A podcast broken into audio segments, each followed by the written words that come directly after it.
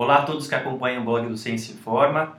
Hoje eu, Guilherme Artioli, estou aqui com o professor Bruno Gualano, um dos maiores estudiosos de creatina no mundo e certamente no Brasil também, e vamos justamente falar sobre creatina, mais especificamente sobre um suposto efeito colateral, que as pessoas morrem de medo da creatina, que seria o efeito carcinogênico ou a, suposto, a suposta ação da creatina em causar câncer. Bruno, de onde que vem essa história e se explica pra gente se isso faz sentido ou não?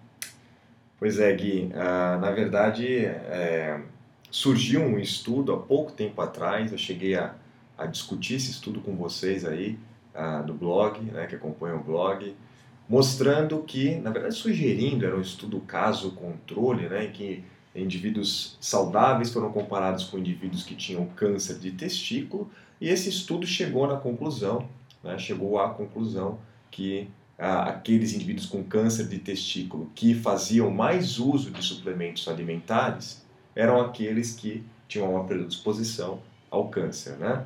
Ah, bom, a partir daí, né, os, os, os pesquisadores fizeram uma subanálise do trabalho e concluíram que dois suplementos é, em particular foram associados com a, a maior incidência de câncer né, de testículo proteína e creatina. E o que está por trás desse efeito carcinogênico da creatina? Bom, a creatina é capaz, pelo menos em teoria, né, de aumentar compostos que são considerados carcinogênicos, que são as famosas aminas aromáticas heterocíclicas. Esse nome é horrível, né?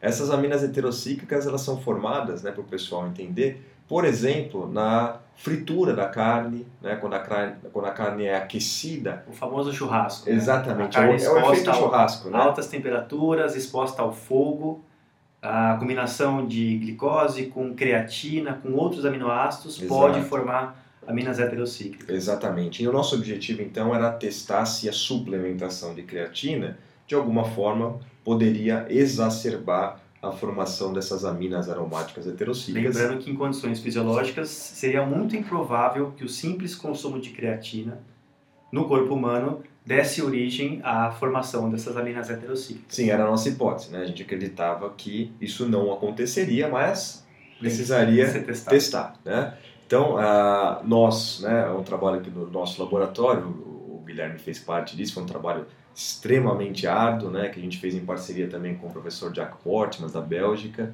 E a gente, é, é um trabalho, tem que se dizer também, que é do, do, do doutor Renato Tavares, né, o principal uh, responsável por estudo, gerente desse estudo, né. Uh, a gente fez esse trabalho com indivíduos saudáveis, eles consumiram creatina numa, numa quantidade alta e numa quantidade baixa, né. E no, uh, agudamente, logo depois de um dia de exposição à creatina, e após 30 dias a exposição à suplementação de creatina, a gente avaliou as tais das aminas aromáticas heterocíclicas. Né? Ah, bom, resultados principais. Basicamente, a gente encontrou aminas aromáticas heterocíclicas na amostra de nove voluntários, né? de todo mundo que a gente avaliou nesse estudo. Três deles no grupo creatina e seis no grupo placebo. Ou seja, é, basicamente, né, essa formação de aminas, aminas heterocíclicas ocorreu ao, ao acaso e não foi relacionada ao consumo da creatina.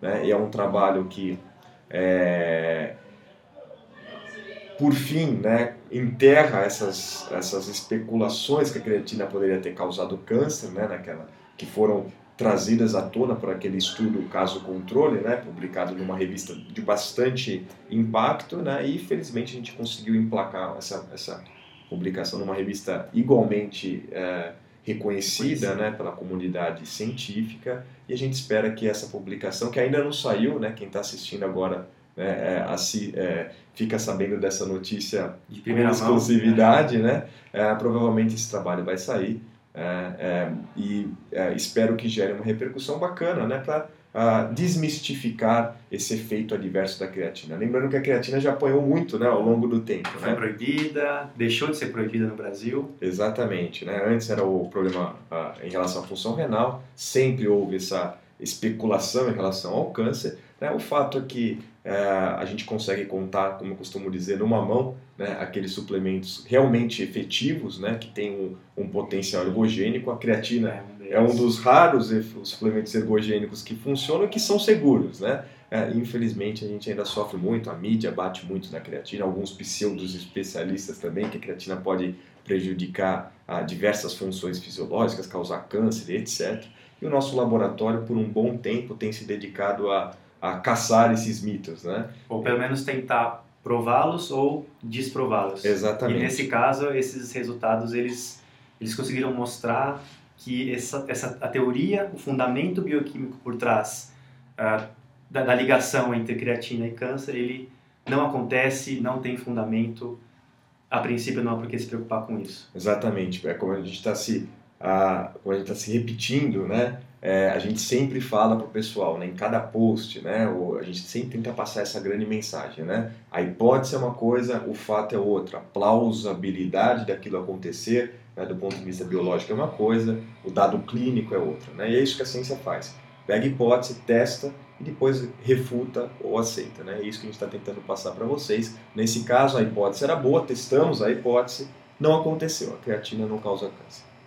Bruno, obrigado pelas suas explicações. Para quem quiser ter acesso ao estudo, a gente vai colocar o link para o artigo que vai, que vai ser publicado em breve na descrição dos vídeos.